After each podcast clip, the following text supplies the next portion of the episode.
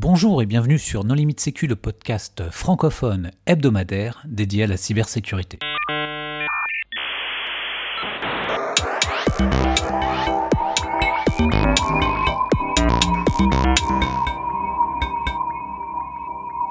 Alors aujourd'hui, nous allons parler de phishing avec Sébastien Mériot. Bonjour Sébastien. Bonjour. Et Tad. Bonjour Tad. Bonjour. Pour discuter avec eux, les contributeurs Non Limite Sécu sont Hervé Schauer, Bonjour. Marc-Frédéric Gomez, Bonjour. Nicolas Ruff Bonjour. et moi-même, Johan Hulot. Alors Sébastien, est-ce que tu voudrais bien te présenter? Oui, bien sûr. Donc, Sébastien Mériot, je suis en charge du CCIRT OVH. Tad? Oui, Thomas Damonville, en fait, euh, je travaille pour euh, l'assurance maladie accessoirement. Je fais d'autres choses à côté. Alors Hervé, quand on entend le mot euh, phishing, on s'attend à parler de poisson, mais pourquoi ça s'écrit avec un P? Ah. Moi, je parle de hameçonnage de manière à parler français. Filoutage, Après- Hervé. Non, non, non, Filoutage. Non, non, non, non. Il y, a, il y a toujours des gens pour inventer euh, des mots. Je pense que hameçonnage est relativement clair, même si, même en français, la plupart des gens comprennent euh, phishing. Bon, après, l'historique du PH par rapport euh, au F euh, n'a pas un grand intérêt, là. euh, password harvesting, machin truc. C'est pour faire joli, et puis comme ça, ça fait la différence avec la pêche. La, pêche au sens de pêcher les poissons. Mais le sens est le même. L'idée, c'est euh, d'attraper les gens qui, malheureusement, sont euh, peu prudents, un peu naïfs, en essayant d'envoyer un courrier électronique qui leur fait croire que c'est quelqu'un d'autre qui l'a envoyé, et qui leur fait faire des grosses bêtises. Du genre, euh, j'envoie un courrier électronique et je leur dis « Oh, il faudrait que vous retapiez votre login et votre mot de passe. » Bon, bah des fois, ça marche. Et Ouais. on fait ça en prenant l'identité de quelqu'un dont ils s'attendent à ce qu'on leur demande ce genre de choses. Sébastien, tu, tu voudrais apporter des choses à ça? Moi, éventuellement, je dirais plus que de la naïveté, on voit que les gens sont foncièrement honnêtes. C'est-à-dire que lorsque vous leur demandez de payer quelque chose, par exemple, vous avez une facture non acquittée, eh ben, ils vont être honnêtes et ils vont payer cette facture sans se poser de question de est-ce qu'ils ne l'ont pas payé il y a 15 jours déjà. Et euh, peut-être que c'est aussi profiter d'une honnêteté euh, de la population. Ouais, moi, c'est ce que j'appelle la naïveté. Je suis pas tout à fait, d'a- je suis pas tout à fait d'accord euh, quand même sur le côté naïf des utilisateurs. Quand vous recevez un mail qui est à l'entête de votre fournisseur habituel, de votre banque, etc., qu'il n'y a aucune faute d'orthographe, et si vous prenez des cas très concrets du type, vous avez un nouveau message dans votre espace sécurisé, vous avez tous les logos de l'entreprise, c'est écrit dans le même type de formatage que vous avez l'habitude de recevoir, soit une facture, soit votre compte bancaire, soit par exemple une location de voiture, etc. Vous allez accéder à votre espace personnel. Et à ce moment-là, qu'est-ce qu'on voit? C'est terminé les sites qui ont envoyé il y a 5 ans avec des fautes d'orthographe mal faites. Aujourd'hui, on est sur des, serveurs proxy qui reprennent toutes les images des sites institutionnels. Et si l'utilisateur il se, il se base uniquement sur le petit cadenas vert sur son navigateur et que c'est un, un, un certificat qui est d'une autre entité que par exemple celle d'une banque, bah il clique hein, et il rentre ses identifiants. C'est pas de la naïveté, il s'est fait, il s'est juste fait arnaquer. C'est peut-être parce qu'on a expliqué aux gens pendant des années que le petit cadenas vert était synonyme de sécurité. Et Parce qu'il n'y avait pas d'autre solution pour le moment au départ. C'est toujours facile après de dire ouais c'est ce qu'on a dit c'était pas bon mais quand on prenait au départ le fait les autorités de certification avant l'arrivée de Let's Encrypt par exemple bah, je suis désolé c'était un excellent moyen de, de confiance et d'expliquer aussi bien des utilisateurs néophytes ou non utilisateurs de technologie faites confiance à, l'achat en ligne grâce au cadenas vert. Aujourd'hui ça devient un peu plus difficile avec des technologies comme ça, Let's Encrypt on peut déposer n'importe quel type de nom de domaine sans être les propriétaires ça, c'est un des sujets. Attends, tu peux pas déposer, un- tu peux pas obtenir un certificat pour un domaine dont tu n'es pas le propriétaire. Et même avec Let's Encrypt, euh, le cadenas vert, ça, ça validait juste ta capacité à dépenser 50 balles ou 100 balles pour acheter un certificat.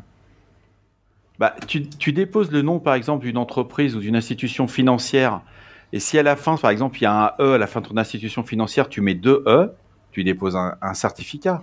Et quand la personne va cliquer sur son lien, elle va pas forcément tout de suite calculer, bah, en fin de compte, il y a deux E à la fin de mon, de mon nom de domaine de Oui. ma banque. Par exemple. Pe- Peut-être qu'on peut revenir sur euh, l'évolution justement. Tu parlais de avant il suffisait de d'avoir un cadenas vert et c'était bon. Maintenant euh, on, on se rend compte que ça devient plus complexe. Alors comment ça a évolué en fait tout ça? Bah déjà, il fait plus de fautes d'orthographe aujourd'hui. Donc finalement, quand Il y a un courrier il y en a- électronique où il n'y a aucune Mm. faute d'orthographe, c'est louche. Non, les, euh, généralement les kits de Fisher, parce que ce sont des kits qui sont achetés. Si on prend dans la partie des institutions financières, aujourd'hui un kit de phishing, tu as en capacité d'imiter pratiquement toutes les marques de sociétés financières.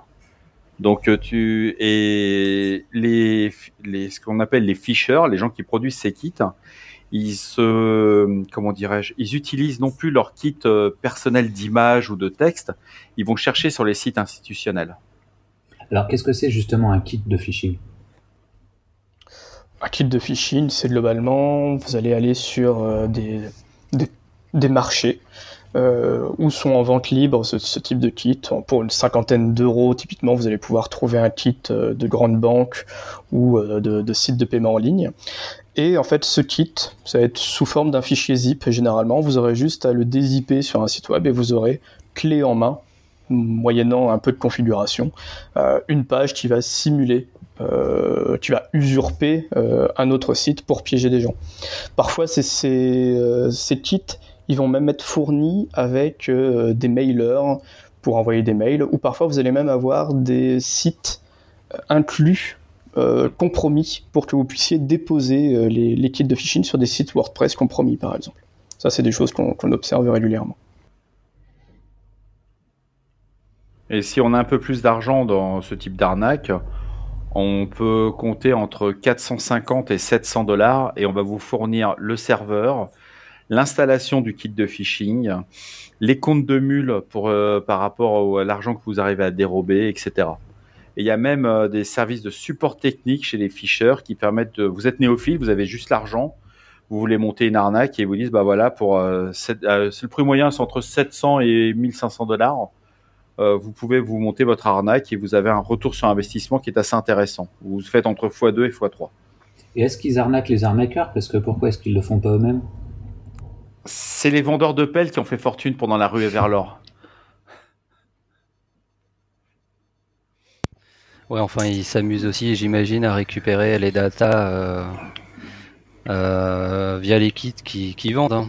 Et on voit certains Bien kits, sûr. euh, qui, Puis, qui, qui sont équipés de infra- web shell. euh, les box sur lesquelles sont déployées, elles appartiennent aussi aux vendeurs du, du kit. Mm. Puis quand ils te proposent le côté je te fournis tout clé en main, le serveur et autres, c'est du sharing. hein. C'est-à-dire que quand ils disent euh, voilà, tu achètes le kit de phishing, je l'installe sur un serveur qu'on a compromis de notre côté, etc., les infos ne sont pas exclusives. Il n'y a pas l'exclusivité de l'arnaque. Non. Et on voit même, euh, alors ça c'est une tendance qu'on commence à voir depuis un an, c'est du phishing de service. On avait le ransomware de service, Oui. maintenant on commence à avoir du phishing de service, et où là on peut être quasiment sûr que le gérant de la plateforme récupère les credentials avec.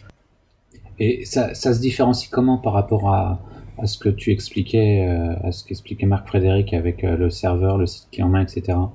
Le phishing à ce service, alors qu'est-ce que qu'est-ce qui le différencie euh Bah, globalement, vous allez avoir un panel,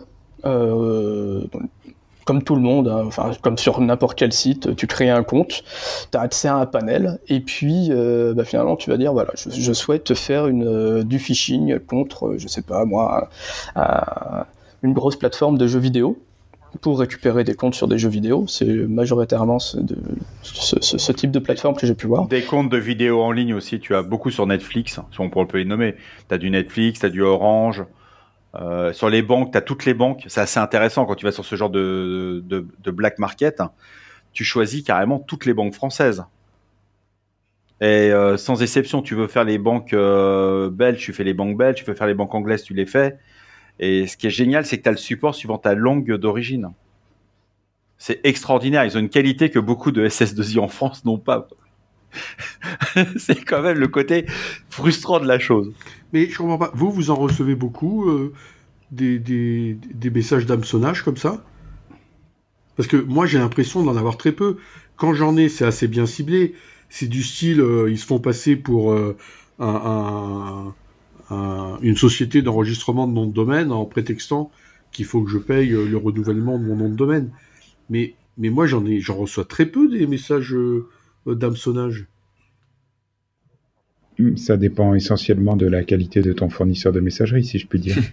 Ah, mais moi, c'est postfixe, tout ça. euh, Ah ouais, j'ai 25 adresses email chez 25, enfin chez, on va dire entre 15 et 20 fournisseurs différents. Et je t'assure que euh, ils sont pas tous égaux devant la lutte contre les messages frauduleux. Et puis il faut faire attention. Il y a le phishing de masse. Là, on, il faut pour nos auditeurs qui comprennent bien, il y a le phishing de masse. Le gars a des adresses email. Il va envoyer par exemple un phishing euh, Bank of America. Il a, s'il a, il est, s'il a des clients nord-américains, il aura peut-être la chance d'avoir euh, quelqu'un de chez eux. Mais c'est pas une banque aussi grand public que ça. Alors que si on prend le cas du phishing qui est fait avec du social engineering, on vise un certain nombre de clients où on a eu accès à des adresses email qui sont dans un, comment dirais-je, dans une entreprise particulière qui a un lien avec la finance. Là, on peut commencer à faire du phishing assez intéressant. On va envoyer un mail pour expliquer connectez-vous sur votre espace personnel. On a eu le cas il y a quelques années qui était assez intéressant. Il y a un opérateur téléphonique qui a envoyé une facture à des adresses professionnelles d'une institution financière. Et euh, ce qui s'est produit était assez rigolo. Cet opérateur, comment dirais-je, était un opérateur grand public. Et euh, il a envoyé un mail à tout un plateau de support d'une institution financière. Et dans le PDF, évidemment, il y avait un malware et tout ce qui allait autour. Donc, il y avait, euh, eh ben, il y a 80% des gens qui ont cliqué en pensant qu'ils avaient une facture à payer chez ce fournisseur. Et ils n'étaient pas abonnés chez ce fournisseur. Ça marche très bien quand c'est bien fait. L'utilisateur a l'habitude de cliquer, il reçoit une facture, veuillez regarder votre facture, vous devez de l'argent. Et quand c'est bien ciblé, que ça tombe sur des adresses euh, professionnelles qui n'avaient aucun rapport avec une adresse perso, eh ben ça marche bien. bah, Et c'est du phishing, mais du tout petit phishing. C'était des tout. On a eu ça Oui, sur euh, les deux dernières années. C'est des petites campagnes, Hervé. C'est Je des comprends campagnes. Pas, je comprends pas. Dans une, dans une institution professionnelle, il n'y a pas un logiciel qui vérifie que dans le PDF, euh, il n'y a rien de malveillant Si, mais quand tu as des, euh, quand les gens, euh, dans tous les, tu le sais, très- on le sait tous pertinemment, quel que soit l'antivirus ou la plateforme de filtrage que vous allez utiliser, à un moment vous avez des, des signatures qui ne sont pas connues. enfin là, on s'éloigne du phishing parce que s'il y a une pièce jointe, euh, c'est un malware. Ouais, c'est euh, Une pièce jointe. Et quand vous recevez, allez bloquer dans une Du entreprise. harponnage. Oui, mais allez, allez bloquer dans une entreprise suite à un phishing. Vous avez reçu une facture ou même un, un colissimo. Tu peux pas bloquer. Tu bloques comment ça? Bah, si le mail de Colissimo ne vient pas de Colissimo, enfin tu vois, avec des KIM, SPF euh, aujourd'hui, un mail qui prétend venir de Colissimo, tu peux, et qui vient pas du, du bon serveur, tu peux- SPF n'est pas utilisé dans toutes les entreprises. Donc euh, ça, ça fait partie du, du phishing. Les, pourquoi le phishing marche toujours aussi bien C'est que oui, il y a plein de techniques pour bloquer. C'est, on peut, si on serait dans un monde virtueux, j'y croirais. Non. Mais aujourd'hui, qui a un SPF sur ses serveurs? Oui, d'accord. je suis pas d'accord. Ce moteur- qui marche, c'est le spoofing d'email, c'est pas le phishing, parce que spoofer l'email, c'est la première étape. Le phishing, ça marche parce que les gens utilisent des mots de passe. Si tu as des systèmes qui n'utilisent pas de mot de passe, ou si tu as de l'authentification à carte à puce ou autre, le phishing, ça ne sert à rien. Alors, Oui. Il y a plusieurs problèmes que- qui, qui ont été abordés là. Il y a le problème de la, euh, du filtrage d'email, il y a le problème des malwares dans les pièces jointes, qui est un problème à part, et après il y a le problème du phishing en lui-même, qui est de convaincre quelqu'un d'aller se connecter à un portail en ligne pour taper ses identifiants.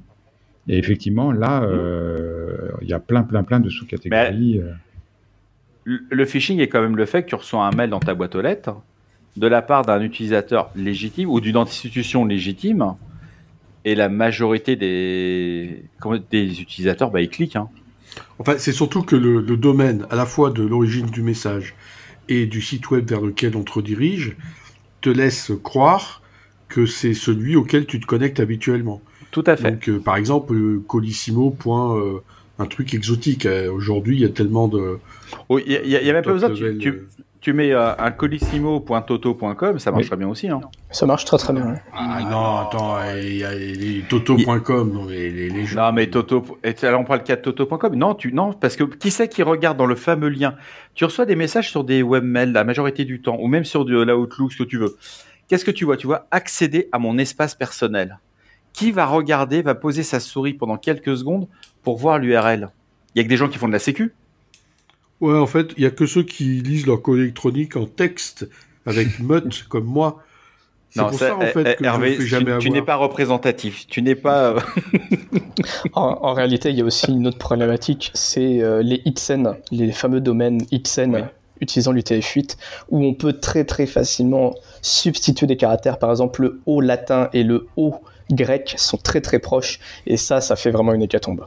On peut expliciter le Bah. principe du XN dans les noms de domaine Alors, le, principe du XN, c'est globalement pouvoir réserver un nom de domaine avec des caractères spéciaux à l'intérieur, ce qui permet d'avoir maintenant des noms de domaine en arabe, en, cyrillique, dans, tous les alphabets qu'on souhaite finalement, mais on peut mixer du coup les, alphabets, mixer l'alphabet latin avec un alphabet cyrillique par exemple, et euh, dans, le, dans le phishing, être une technique très utilisée pour euh, ajouter par exemple des accents euh, sur le Y de PayPal, utiliser un- enfin, tout plein de petites techniques pour faire euh, finalement du, de la typo squatting, mais très discrète, beaucoup plus discrète que Ouais. celle qu'on avait l'habitude de ces dernières années, où par exemple BNP Paribas se transformait en BNP parle bas ou euh, des choses comme ça.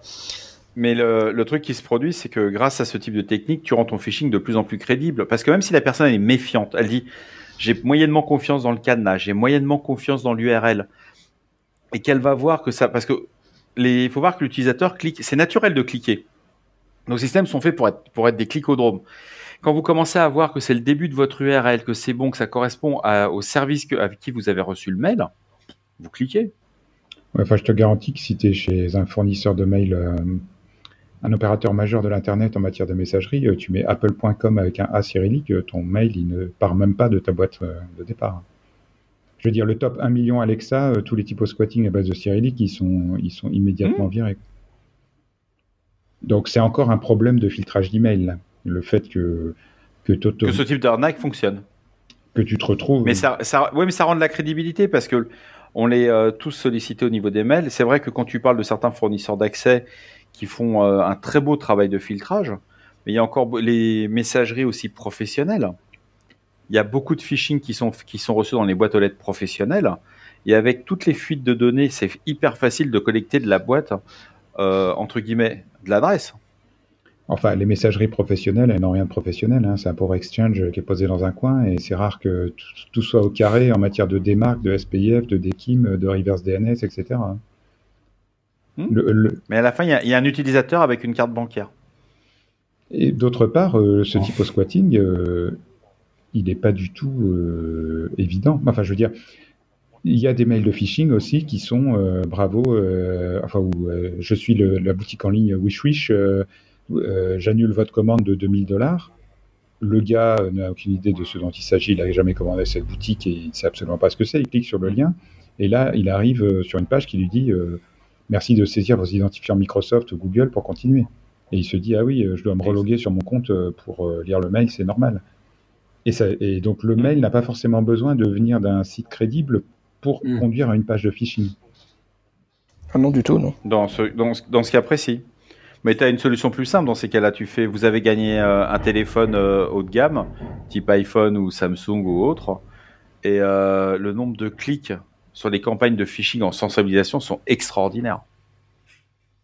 Et tout à l'heure, Marc-Frédéric, en- en préambule de l'émission, tu parlais de phishing temps réel. Est-ce que tu, euh, est-ce que tu veux bien nous, expliquer de ce, dont il s'agit? Alors, le phishing temps réel, c'est-à-dire que l'utilisateur va recevoir un, un mail provenant de son institution financière, comme quoi il doit se connecter sur son espace client. Euh, un, ça va le rediriger vers un site qui va avoir une URL très identique à celle légitime, mais qui ne l'est pas. Et en parallèle, il va, on va lui demander de rentrer son code 3D Secure pour un achat. C'est-à-dire que ce que va faire le pirate, le pirate va, suivre tout ce que va faire le client sur son ordinateur. C'est-à-dire qu'il va se connecter sur une fausse page de son institution financière, de sa banque concrètement. Et en même temps qu'il tape son identifiant et son mot de passe, bah, la le pirate le voit en direct sur son écran et il va faire exactement la même chose. Et à partir de là, il va commencer à changer le numéro de téléphone. Parce que jusqu'à maintenant, il y avait le numéro de, téléphone euh, du client légitime. Le pirate met son numéro de téléphone. Il va redemander au client de rentrer de nouveau sa carte bancaire. Il va faire un achat. Il va avoir une vérification 3D Secure. Et en temps réel, il va répondre au SMS. Et le client ne verra rien de façon légitime.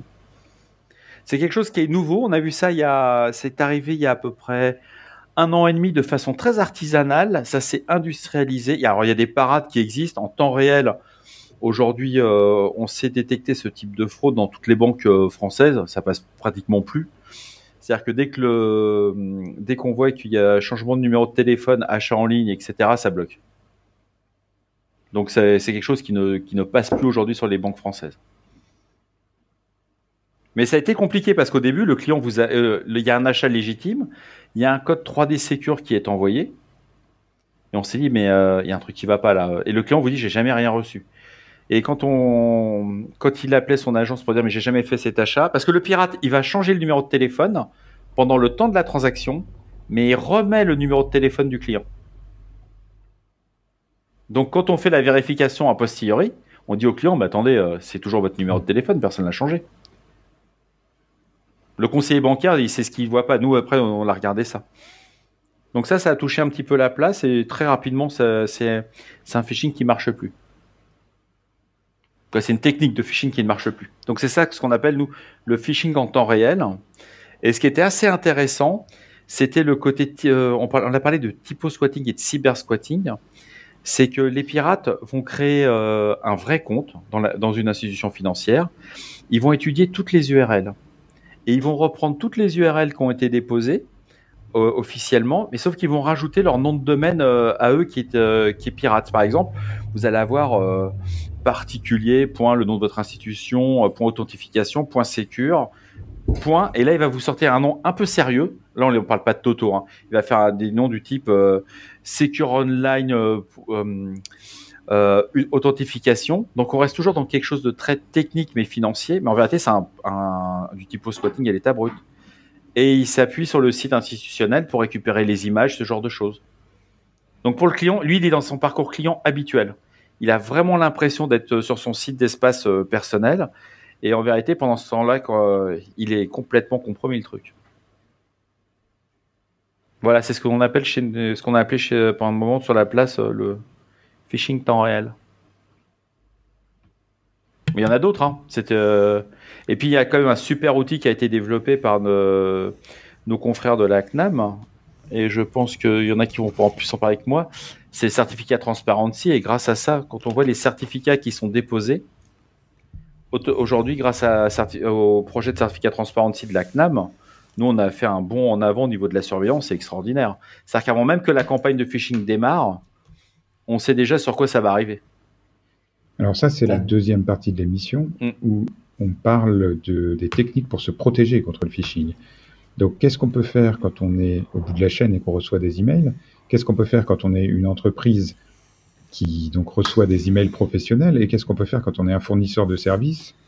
Et éventuellement, qu'est-ce qu'on peut faire quand on est un hébergeur de sites euh, qui sont souvent des sites euh, malveillants ou des sites de phishing?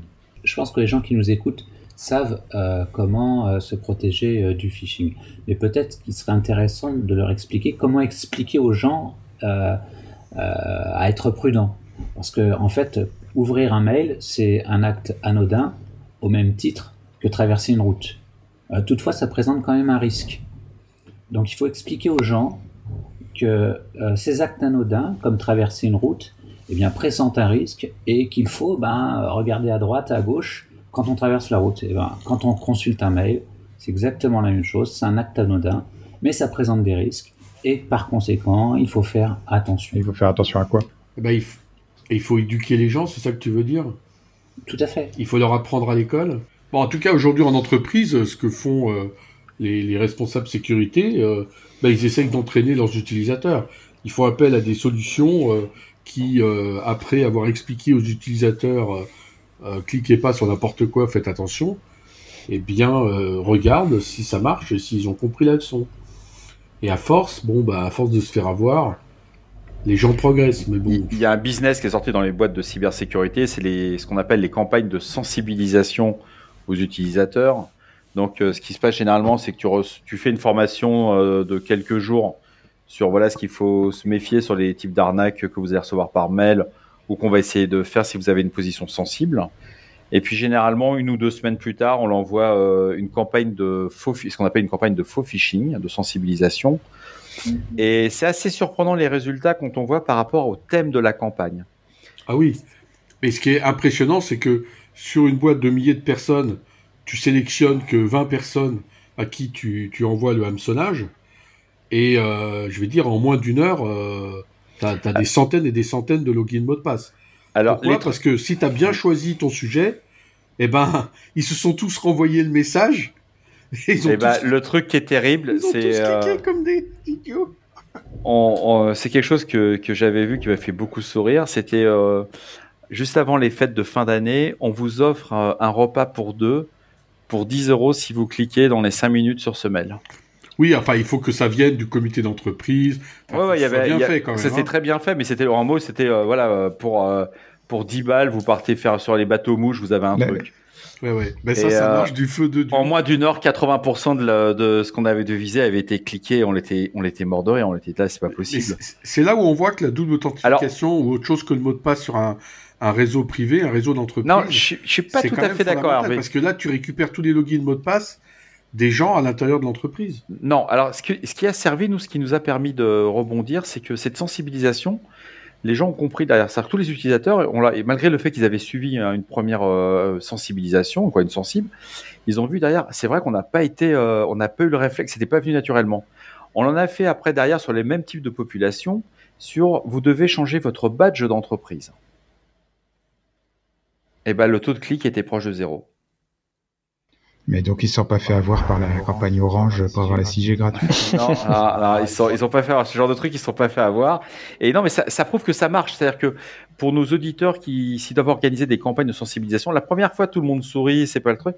Mais quand ils regardent qu'ils sont fait euh, entre guillemets compromettre sur un exercice, ça commence, ça rentre et on le voit au bout de deux ans, les, ce genre de mail ne passe plus. Non, mais la 6G pendant 100 ans, le coût du 100 ans, c'était pas crédible. Oui, on sait que c'est 99 ans. C'était trop gros. Mais si maintenant on, cible des personnes qui utilisent par exemple des serveurs chez des infogéreurs et qu'on leur dit bah voilà euh, si vous cliquez rapidement vous allez avoir un bucket S3 euh, toute option avec euh, nombre de requêtes illimité pendant un mois. Il y a beaucoup si tu as bien ciblé ton sujet ou ça peut être chez d'autres hébergeurs, bah tu vas voir ça va le faire. Oui, c'est le coût de la vente flash et comme ça l'utilisateur même habituellement averti Là, il, va vite, il fait pas attention. Il va vite, il, va très vite. Il clique. Il y a euh, un moment, c'était sur les comment dirais-je les, les téléviseurs. avant une finale de coupe du, avant une coupe du monde de foot. Tu dis bah voilà, euh, vous avez des 72 pouces euh, à 200 euros. Ça va faire ticket. Tu les mets à 350 euros. Tu vois, ça, ça clique. Et vous pouvez payer en 4 fois sans frais pour rejoindre ce que disait Marc Frédéric, euh, nous, ce qui nous fait beaucoup euh, marrer, bon, ça fait quelques années déjà qu'on fait du, du, phishing awareness chez nous, justement pour sensibiliser les gens, et c'est quand euh, ils viennent nous voir avec un mail en disant ah c'est bon celui-là il était gros hein, on vous a vu à des kilomètres. Et qu'en fait non c'était une véritable menace mais les, finalement les salariés se, font même peu la différence entre les faux mails qu'on leur envoie parce que c'est vrai qu'on les bombarde un peu et euh, les vraies menaces en tant que telles. Et quand ils viennent non mais c'est bon euh, t'as vu il y a des fautes d'orthographe partout c'est n'importe quoi vous pourriez vous améliorer un petit peu et qu'on leur dit non mais ça c'était vraiment un phishing euh, c'est toujours poilant. Le, un des phishing qui marche bien, c'est ce que, quand vous faites votre déclaration d'impôt. Celui-là, il a très bien marché. Vous arrivez, euh, les, impôts vous ont euh, donné la possibilité de faire votre déclaration quelques jours plus tard euh, suite à un problème technique. Mais ça s'est engouffré de partout. Les campagnes de spam sur les qui se faisaient croire que c'était le trésor public qui vous écrivait, c'était pour récupérer tous vos comptes, vos données personnelles. Oui, voilà, ça, ça on n'en a pas parlé et c'est vrai que les gens qui font du phishing profitent beaucoup de l'actualité. C'est quelque chose qu'il faut être conscient. Un, un, un fisher, c'est pas un mec qui vit en autarcie dans sa cave. C'est quelqu'un qui va lire énormément la presse, qui va voir les campagnes de pub. S'il voit qu'il y a beaucoup de publicité à la télévision sur une marque de voiture, sur quelque chose qui va plaire, etc., il va orienter sa campagne de phishing avec. Quand il cible un pays, euh, quand il se met à chercher des cibles intéressantes, il va prendre la presse. Il va, il va regarder la télévision, ce genre de choses. Nous, on a vu des différences de, de volumétrie de phishing par rapport aux bandes annonces que faisaient les différentes marques. Plus une marque était présente sur les, euh, par exemple en télévision, et ben plus cette marque était visée par les ficheurs. Exactement. Et moins elle faisait de publicité. Et, euh, non, mais moins, moins on était présent sur ces médias euh, de télévision, et il y avait de moins en moins de phishing. Et on comprenait pas pourquoi au début on s'est dit c'est pas possible. Et on a bien validé le test et ça faisait partie des choses. On s'est dit bah, plus on est présent bah, au niveau publicité, plus la marque est visible, et, ça fait partie des marques, euh, entre guillemets, que les ficheurs aiment. Le faux support Microsoft est un super exemple de phishing. Ouais. Moi, j'aurais tendance à dire qu'effectivement, dès lors que la marque commence à avoir un- une certaine renommée, elle va s'exposer au phishing. Pourquoi? Parce que derrière, il y a forcément un attrait pour le fisher pour euh, monétiser finalement les attaques. Euh, nous, ce Le qui nous- faux- Oui, Le faux support Microsoft, c'était c'était plus que ça, puisque c'était une escroquerie. Hein, le mec se connectait euh, sur ton ordinateur et niquait tout et te faisait payer euh, Ouais, mais tu euh, des numéros surtaxés. Johan, euh, je suis quand même pas tout à fait d'accord euh, avec ce que tu dis, parce que, ok, il faut sensibiliser les utilisateurs, mais tu leur donnes quoi comme conseil? Je veux dire, quand t'as- tu cliques sur un lien, que tu arrives sur un site qui est hébergé sur euh, Microsoft Sites euh, avec un point .microsoft.com et un certificat valide, et qui te demande ton login Office 365, comment tu fais euh, pour expliquer à Bah. l'utilisateur que n'importe qui peut créer sa page là-dedans et que c'est un phishing? Bah, il faut évaluer tous les risques. C'est-à-dire que le, le mail que tu vas recevoir, est-ce qu'il est opportun? Enfin, L'idée, c'est d'expliquer aux gens que euh, ouvrir un mail, ça présente des risques et que c'est, il faut qu'ils fassent appel à leur bon sens pour déterminer s'ils doivent cliquer ou non. Après, euh, c'est sûr que s'il y a des choses qui sont extrêmement efficaces, extrêmement bien faites, les probabilités pour que les gens cliquent sont extrêmement fortes aussi. Euh, toutefois, il faut juste euh, leur dire que voilà, il y a un risque à cliquer sur un mail, enfin cliquer sur un lien, etc. Et donc, euh, il faut essayer d'évaluer ce risque. Mais Enfin, si tu donnes, il faut donner des critères d'évaluation. Alors, le cas de Naver, Non, ça mais tu as, des bons sens. Une institution financière, euh, on va prendre le cas, jamais votre banque va vous demander de rentrer vos numéros de carte bancaire. Il faut arrêter ce délire, quoi. Quand on voit des, kits de phishing où vous rentrez vos identifiants de votre banque en ligne, puis derrière on vous dit rentrez votre, euh, numéro de carte bancaire, votre date d'expiration, votre CCV, votre code, euh, etc. C'est bidon. La banque a déjà ce genre de choses, d'informations. On n'a pas besoin de vous demander que vous le reconfirmiez. Ça, c'est du bon sens. Aujourd'hui, tous les clients qui, qui sont dans- qu'on qu'on voit, euh, etc., ils sont sensibilisés là-dessus. La banque ne vous Oh. demandera jamais de rentrer votre Mais, numéro de mais ouais, carte mais on bancaire. te le demande, on te le demande pour payer des choses en ligne. On te demande comme vérification d'identité, on te demande pour prouver que tu as 18 ans, on te demande de prouver que tu as une carte bancaire. Donc euh, il y a des sites. Moi j'ai récupéré un skin Fortnite euh, gratuit avec le Galaxy S10. Il fallait rentrer euh, une- un numéro de carte bancaire à un moment pour activer Samsung Pay. Quoi. C'est... Alors j'aurais tendance à dire aussi Et- qu'on on néglige souvent euh, la sensibilisation sur le SMS 3DS. Euh, lorsque vous recevez le SMS avec votre, code- votre code 3D Secure, c'est écrit vous avez commandé chez tel marchand pour un montant de telle somme. Et ce qu'on remarque souvent aussi, c'est que les, les gens finalement ne font pas attention à ce, à ce SMS, remplissent le code 3D Secure, typiquement dans les, dans le- les phishing temps réel, comme expliqué Marc Frédéric, sans voir que bah, le marchand ne correspond pas du tout au site sur lequel ils sont. Alors, quels sont les outils que les entreprises, que les entreprises peuvent mettre en place pour euh, lutter contre le phishing? Au-delà de la sensibilisation et de l'entraînement des utilisateurs.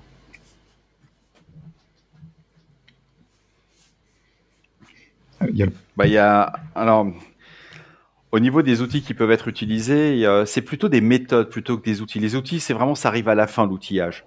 C'est-à-dire qu'il faut bien comprendre ce que c'est qu'un le phishing. C'est-à-dire qu'un kit de phishing, vous avez besoin d'un serveur, vous allez avoir besoin d'un certifi- d'un certificat SSL, vous allez avoir besoin d'un euh, d'un nom de domaine, et grâce à la surveillance de, tous, de ces trois éléments, bah, vous pouvez déjà commencer à vous dire, on va être fiché. Et il y a des outils qui sont euh, plutôt euh, qui sont open source. Il y a des prestataires de services qui sont aussi spécialisés dans, sur ce domaine. Et ils vont euh, nous permettre de faire ce qu'on appelle un premier niveau de défense ou de détection du phishing. Et si on peut parler de certificat transparency, je pense que c'est le, c'est le bon endroit. Et on a déjà fait un épisode sur Certificate Transparency. Oui, mais la, la différence près, c'est que grâce à cet outil, on, on gagne avant même que la campagne de, de spam commence. Alors, Tad, est-ce que tu peux nous expliquer euh, ce qu'est euh, certificat de transparence? Encore?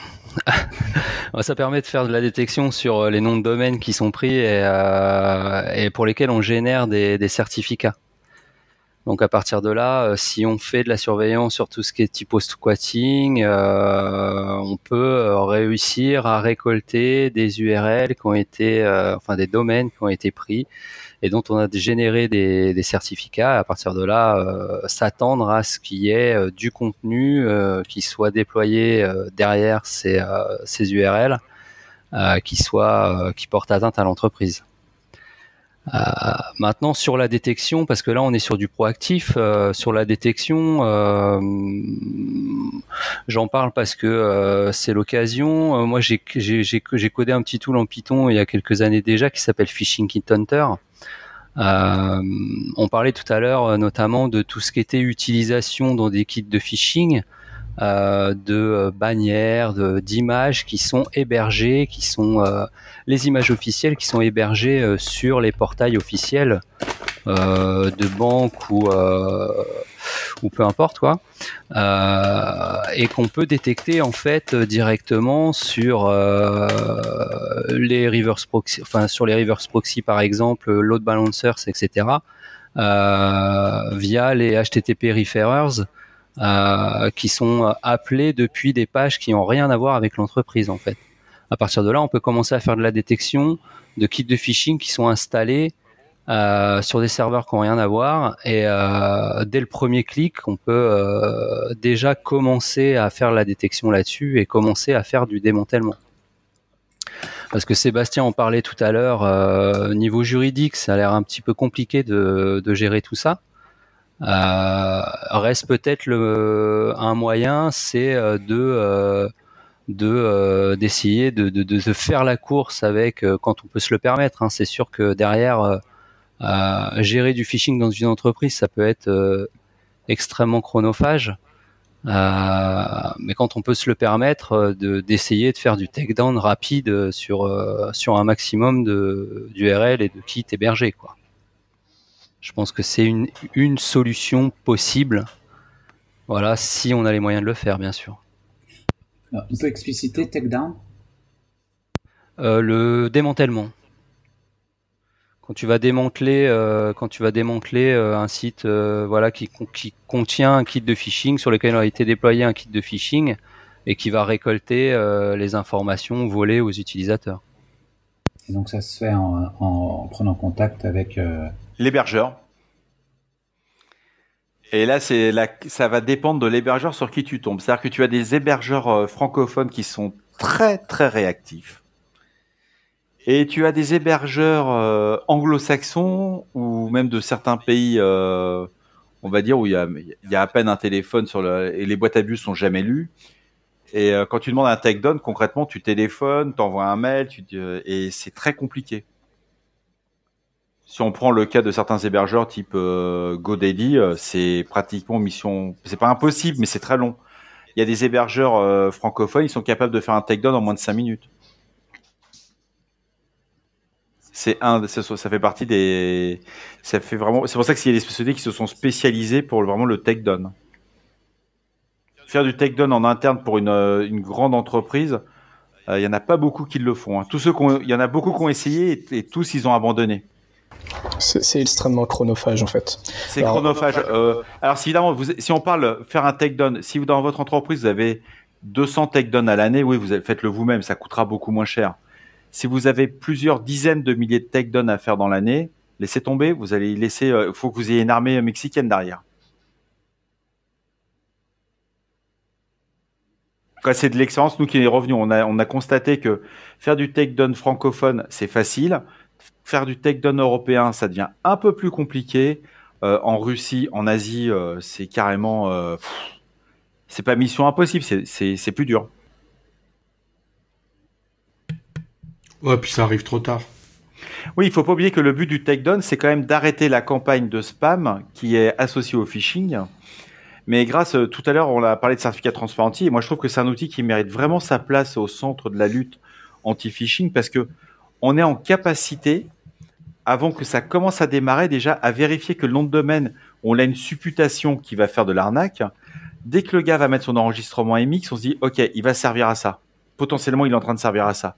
Donc, on peut commencer à se dire, il faut qu'on fasse, il faut qu'on prépare le takedown, il faut qu'on mette ce, cet environnement sous surveillance. Et c'est vraiment un, et ça, pour arrêter euh, un serveur, il faudrait pouvoir euh, l'attaquer lui-même. Non, faire non, de la riposte. Non, non, non. Ça, c'est pas très légal, je crois. Ah non, c'est pas légal. C'est du hackback et on ne fait pas ça, Hervé. Ça ne marche pas. Non, mais ce qu'il faut peut-être rappeler euh, pour les auditeurs, c'est. non, ça, ça marche euh, très bien. C'est interdit. C'est pas pareil. ce qu'on peut rappeler pour les auditeurs, je pense, et c'est assez important, c'est que le phishing, euh, une campagne de phishing, ça va suivre une gaussienne. C'est-à-dire que le temps de vie d'une page de phishing, globalement, si vous arrivez après 6 heures, vous arrivez après la bataille. Euh, une phishing, un phishing, ça va battre son record en termes de récupération de credentials au bout à peu près de 2 à 3 heures. Euh, donc il faut être super réactif lorsqu'on veut couper un phishing. Si on si on coupe la page après 6 heures, globalement, le mal est fait et euh, c'est beaucoup trop tard. Moi, du coup, en fait, chez OVH, on, est, on est des deux côtés. On est à la fois victime du phishing parce que on, a des gens forcément. OVH devient gros, devient connu, donc on a aussi du, du phishing qui, qui cible la marque. Et on héberge aussi parfois des pages de phishing. Et c'est là qu'on a pu faire justement des stats là-dessus et voir que euh, bah, plus on attend, globalement à l'époque, ce qu'on faisait pour gérer le phishing, c'était euh, classique, comme ce que font euh, quasiment tous les hébergeurs, c'est on reçoit une plainte sur un site de phishing, en général la plainte intervient 20-30 minutes après le, début de la campagne, et puis on demandait à notre gentil client, est-ce que euh, tu peux nettoyer entre guillemets ton, ton site web et puis le patcher pour euh, éliminer les, les vulnérabilités pour éviter de te refaire euh, avoir. Euh, et en fait, finalement, notre client pouvait répondre à sous un ou deux jours. Un ou deux jours, c'est bien en termes d'abuse, mais dans le cas du phishing, c'est beaucoup trop tard.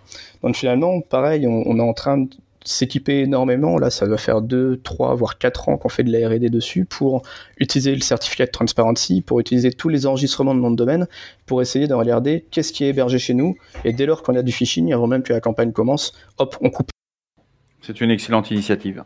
Je pense qu'on peut aussi évoquer euh, des solutions qui permettent de, de se protéger des conséquences du phishing. Parce que le but du phishing, comme on l'a expliqué au début, c'est de récupérer des, des logins mots de passe.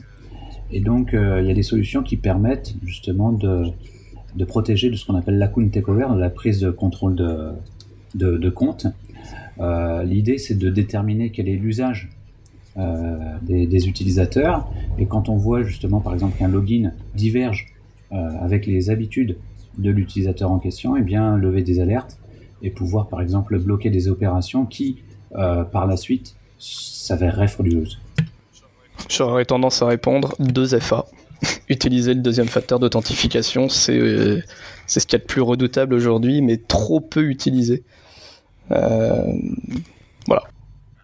Ouais, mais attention, parce que le second facteur par SMS, par exemple, aujourd'hui, c'est quelque chose qui est. Alors, c'est plus du phishing, mais avec la portabilité des, des SIM, euh, il y a énormément Le swap d'attaques. de SIM, la- l'arnaque qu'on appelle le swap de SIM, c'est encore un, un autre sujet. Mais tu as aussi un truc tout simple. Si tu prends une YubiKey, par exemple, pour faire de- du 2FA, euh, il y a une vulnérabilité qui est sortie il y a 15 jours sur les YubiKey. Non, mais là, c'est pas le même niveau. y a- il y a- Ouais. C'est la YubiKey FIPS, uniquement certifiée FIPS, qui a un problème de génération d'aléas lié au fait ouais. que les tests FIPS au démarrage. Mais je veux dire, euh, la probabilité de- d'être quand même capable de prédire la graine, elle reste marginale. Ouais, puis le swap de SIM, ça marche euh, essentiellement sur un opérateur. Bah, tu peux pas dire aux gens de ne pas utiliser YubiKey parce que dans un modèle qui a été vendu exclusivement au gouvernement américain pour, enfin, ou de gens qui ont besoin d'être compatibles FIPS, il y a eu, euh, il manque, euh, il manque 20 bits, enfin, ou 60 bits d'entropie, quoi. C'est aujourd'hui la technique la plus efficace pour lutter contre le phishing. Ah oui, qui marche, qui marche bien. Parce que tout ce qui est OTP, des- des SMS, ça ne marche pas parce que si tu le copie-colles dans la mauvaise boîte de dialogue, et ben ça va sur le site du fisher qui peut s'en resservir après pour se loguer sur ton compte. Tu disais tout à l'heure que des moyens de se protéger, c'était d'analyser le comportement de l'utilisateur et de voir que tout d'un coup, il y a une connexion qui a des caractéristiques euh, inhabituelles. Alors, il- y, a des gens clairement qui font ça et qui vont tout de suite euh, stopper la connexion et chercher à joindre par un autre moyen euh, autre que Internet l'utilisateur pour vérifier si c'était bien lui. Mais ceux que je connais sont quand même en nombre très très rare. Est-ce qu'il y a vraiment des gens qui font cet effort euh, de regarder s'il y a quelque chose d'anormal par rapport au comportement habituel de l'utilisateur lors de sa connexion? Oui. Alors, je, je peux te le dire, c'est assez surprenant. Et ce sont des clients qui vont même venir, euh, qui, a- qui vont voir leur conseiller bancaire et qui expliquent, voilà, j'étais sur le site, euh, on m'a demandé de me connecter sur le site de la banque. Ça ressemblait au site, ça ne l'était pas. Et, euh, y a, et ce ne sont pas des informaticiens, ni des gens dans le domaine de la cyber. Hein. Et euh, très rapidement, l'alerte remonte. Et ça fait partie du un des meilleurs monitoring qui existent. C'est qu'on peut voir des campagnes qui sont très évoluées, très bien faites euh, et très ciblées aussi. Parce que c'est une partie qu'on n'a pas trop parlé euh, depuis le début de l'émission. Les campagnes, si on prenait les campagnes de spam avec du phishing, si on se prend 5 ans en arrière, on était sur des campagnes de plusieurs milliers, dizaines de milliers d'emails, voire centaines de milliers d'emails. Aujourd'hui, on est sur des campagnes de 200, 300 emails. Et quand ça arrive sur des fédérateurs de messagerie, dans des grands groupes, etc., 200, 300 emails qui arrivent, c'est rien. Ça passe sous la ligne des radars. Ça, c'est vraiment, ça passait sous la ligne du, radar. Et au niveau de nos clients, on a, on a pu constater ce genre de choses aussi. Ça ciblait que quelques centaines de clients ce type de phishing. C'est-à-dire que le fisher, il se dit, c'est terminé, je vais pas acheter, je vais pas envoyer ça à 20, 30 000 adresses email je vais cibler une région, je vais récupérer de l'adresse email de, sur cette région, je vais travailler un petit peu mon fichier euh, de prospect, et ça marche plutôt euh, pas mal au niveau résultat. Et comme disait tout à l'heure Sébastien, en quelques, en moins de 4 heures, il récupère vraiment beaucoup de choses. Parce que le mail, il faut pas l'oublier, le mail que tu reçois est quand même très très proche du mail original c'est quelque chose de travaillé. C'est pas des mecs qui font ça dans une cave en mode euh, tiens, je m'ennuie, je vais prendre telle banque et je vais envoyer un phishing. Non, non. Ce sont des gens qui disent je vais attaquer telle banque, voilà comment ça fonctionne, voilà comment ils ont l'habitude d'envoyer des mails à leurs clients et on y va, c'est parti. et puis c'est des gens. C'est des gens c'est à qui c'est des gens à qui c'est leur métier aujourd'hui. Ils vont, euh... ils vont c'est leur journée.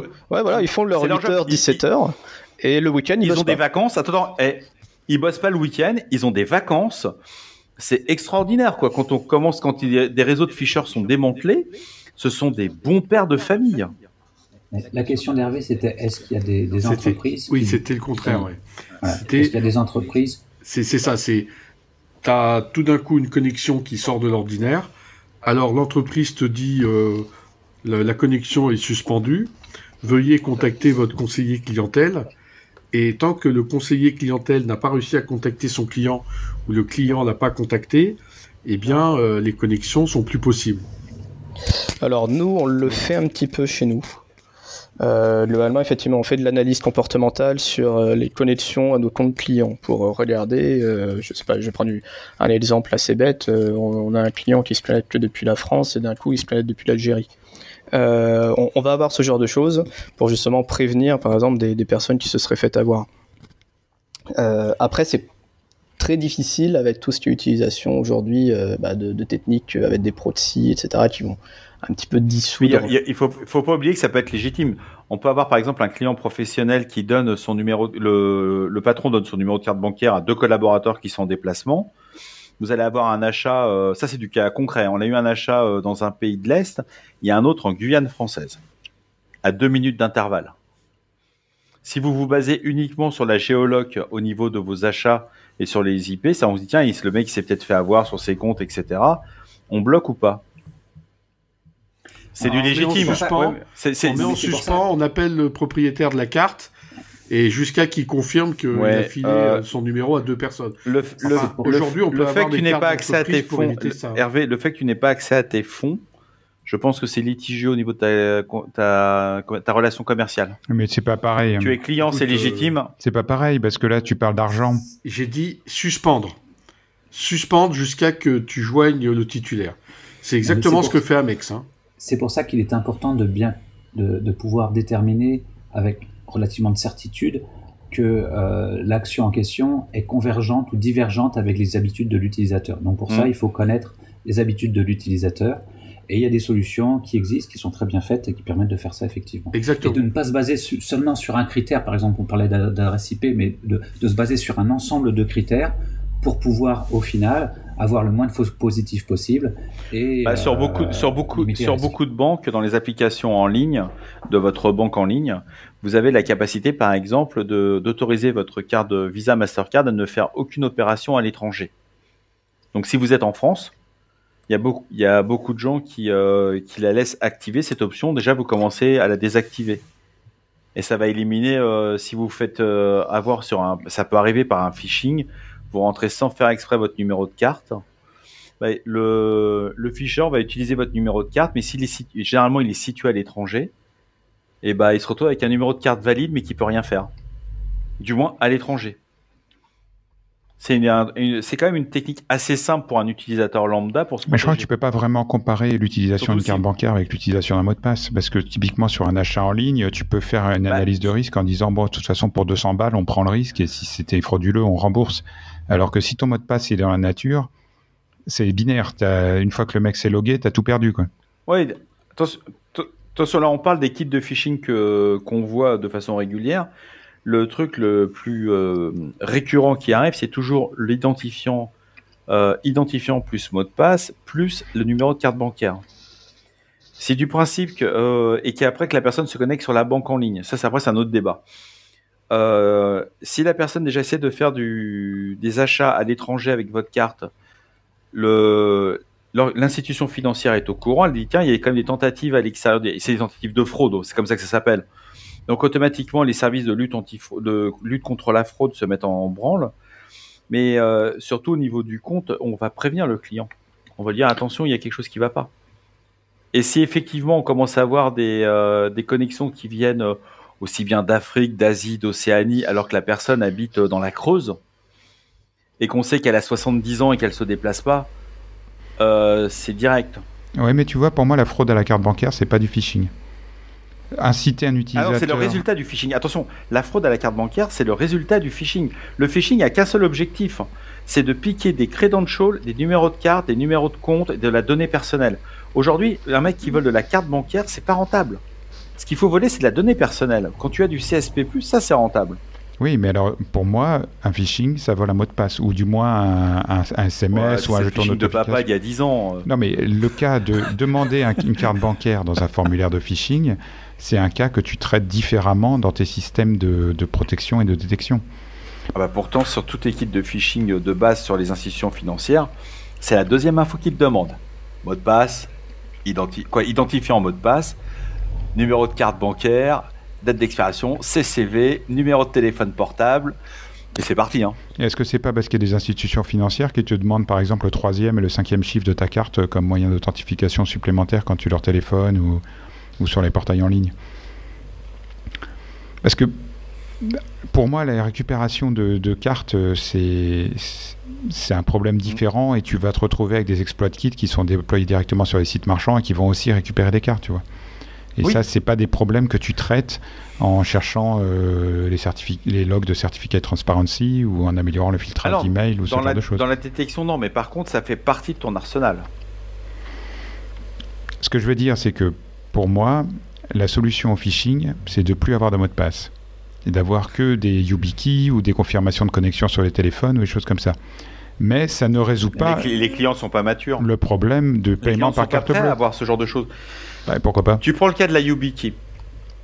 Le cas de la YubiKey, ça veut dire que tu dois toujours l'avoir physiquement sur toi. Ça veut dire que déjà, tu as ta carte ban- t'as- t'as tes, moyens de paiement qui soient électroniques, ton téléphone, une carte bancaire, etc. Et en plus, il faut que tu aies une clé, il faut que tu aies un truc en plus. C'est compliqué. Enfin, avec Windows Hello, euh, là, c'est dans la nature. hein. Aujourd'hui, tu peux créer un compte Windows qui n'a pas de mot de passe du tout. Et à chaque fois que tu veux te connecter, tu, tu- tu cliques sur ton téléphone et les gens ont toujours leur téléphone dans la poche. Microsoft est la première tient des ficheurs au monde. hein. de. Pas toujours, Nicolas, t'as pas toujours ton téléphone sur toi. Parfois, tu n'as pas de batterie, par exemple. Euh, et- Parfois, tu l'as oublié. Parfois, tu l'as oublié. Et donc là, bah, tu es complètement coincé. Donc, c'est c'est embêtant. Et ce, ce genre de méthode, par exemple, justement, on recommandait d'utiliser systématiquement de, du- de l'authentification forte. L'authentification forte, c'est contraignant. Mais là, je suis juste en train de te dire que tous les PC dans le monde, une fois qu'ils seront updatés à la bonne version de Windows 10, ut- auront cette méthode d'authentification. Donc tu peux pas me dire que ça marche pas. Tu vas avoir, euh, je sais pas combien, 800 millions de personnes qui vont, qui vont se retrouver en face de ça.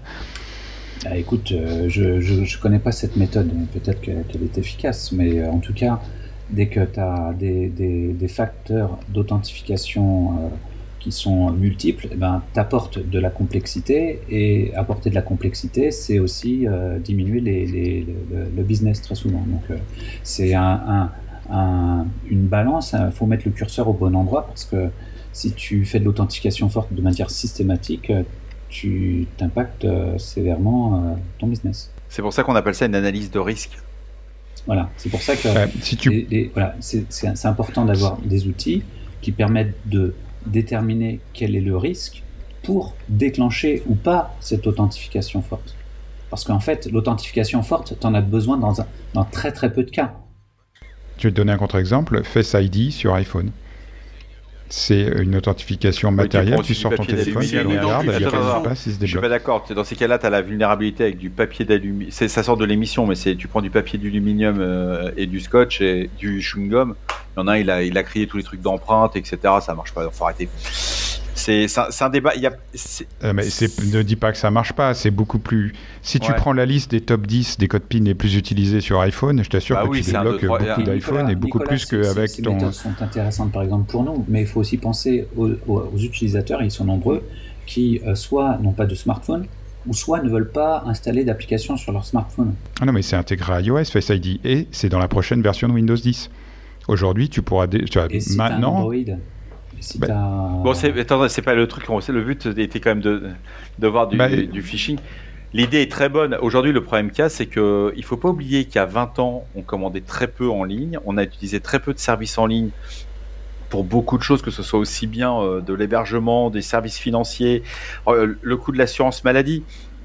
Aujourd'hui, de plus en plus, on passe par que du service en ligne.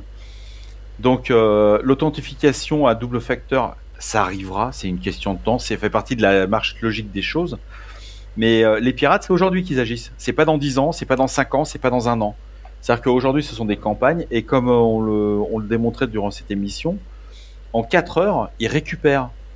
Euh, J'avais fait une étude il y a 3 ans là-dessus. Un pirate qui mettait euh, 700 dollars dans un kit de phishing, il récupérait entre 3000 et 5000 dollars au bout d'un mois. J'ai aucun placement financier qui s'est rapporté ça de façon légale. Je crois qu'il y a un mec qui s'appelait Madoff à un moment, il faisait ça, mais ça n'a pas très bien marché pour lui. Ça peut Bah, pas, moi, ça peut dis- pas fonctionner ce système pyramide. Les, ce, pour les ficheurs, ça a été, euh, comment dirais-je, ils sont tout le temps euh, pas à la pointe du, de l'arnaque, ils sont plutôt dans le mode sur quoi je vais jouer sur la faiblesse de l'utilisateur. De plus en plus, on les, euh, on les connectait, que ce soit pour des services personnels, euh, professionnels, etc. On cliquera. On nous a, on nous a formés à cliquer. moi je vous dis que dans un an, les opérateurs majeurs auront euh, résolu le problème du phishing. Bah, c'est en- génial parce que dans ces cas-là, mon budget va la baisser sur la. sécurité est un succès, Ouais. enfin, Nicolas. Nicolas, vas-y, dis-le s'il te plaît, dis-le. Ah non, je parle pas de la long tail des 99% Ah. d'Internet qui continueront. euh, Mais par contre, tu- Je ne sais pas si aujourd'hui sur France Connect, par exemple, qui est un fournisseur d'authentification, est-ce qu'il y a des techniques de détection de, euh, enfin, de second que- facteur? Est-ce qu'il y a des techniques de détection de connexion inhabituelle et ce genre de choses? Est-ce que France Connect, est-ce que la- la- la- l'authentification fournie par l'État, c'est une solution au hameçonnage? Je ne sais pas si elle est à l'état de l'art. Bon, Est-ce qu'il faudra une puce euh, implantée euh, dans la peau euh, pour euh, ne plus être sensible euh, au hameçonneur?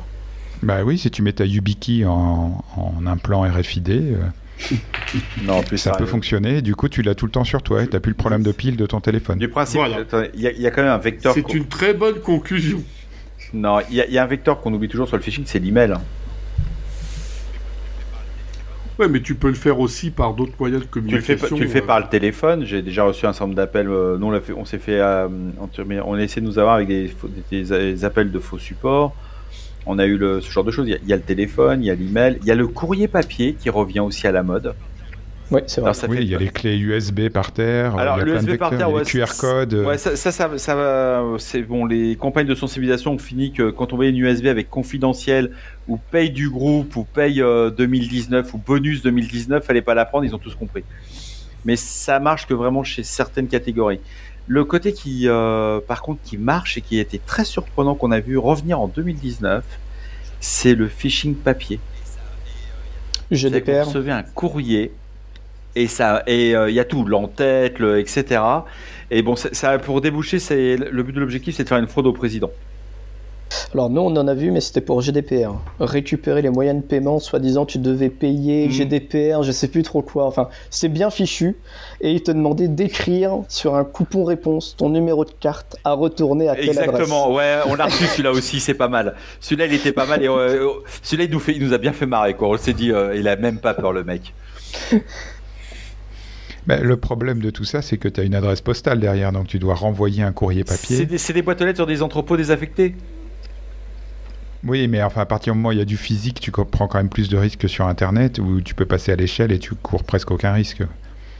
Si ton obsèque est correct. Alors j'aurais tendance à dire quand même pour rassurer les auditeurs que euh, on- si jamais le business du phishing les intéressait, euh, les crimes ne restent pas impunis souvent quand même. Même s'ils sont dans des pays euh, dits exotiques, on arrive régulièrement à retrouver les auteurs. Hmm. Tous les, euh, on, le voit, il y a des autorités comme Interpol et Europol, euh, si on prend le cas de l'Europe. euh, ce sont des autorités avec lesquelles on travaille et ils poursuivent, hein, même dans des pays incroyables. hein. Il n'y a, a pas d'impunité, c'est-à-dire que c'est pas parce que des groupes d'attaquants qui se sont spécialisés dans le phishing pensent qu'ils sont dans des ex-républiques de l'URSS ou de l'Union soviétique pour les plus vieux auditeurs. Euh, non, non. On va, ils vont les chercher. Hein. Et puis il faut être France, et si vous payez pas vos impôts, n'importe quel pays euh, ne le tolérera pas. Et donc quand vous commencez à brasser du chiffre, vous ne payez pas vos impôts, bah, tout de suite le fisc du pays va aussi s'intéresser à vous. Alors il y a plein de façons de vous avoir, euh, enfin d'avoir les, les auteurs de, de ce type de phishing. Euh, concernant les institutions de données de santé, comment on se protège sur le phishing? C'est-à-dire quand tu- y a des phishing sont reçus par des, euh, utilisateurs finaux, euh, on essaie d'avoir leur numéro euh, d'identification, leur mot de passe. Euh, bah, ça dépend, c'est un peu compliqué. Alors, des, entités qui manipulent des données santé, des hébergeurs de données de santé, il y en a beaucoup. hein. Moi, je connais pas tous les hébergeurs de données de santé non plus. Euh, sur l'assurance maladie, euh, comment ça peut fonctionner, euh, tout dépend de ce qu'on peut récolter. Alors, nous, on essaye de faire de la détection, j'en parlais tout à l'heure, pour essayer de faire du démantèlement le plus rapidement. Derrière, il faut voir ce que c'est comme, chose. Là, on parle, si on parle du phishing assuré, puisque là, si on parle du phishing Amélie par- particulièrement, puisque c'est très utilisé quand même en termes de volume, euh, tout dépend du type de kit aussi. Alors, euh, faut savoir que euh, les kits euh, et les acteurs qui les utilisent,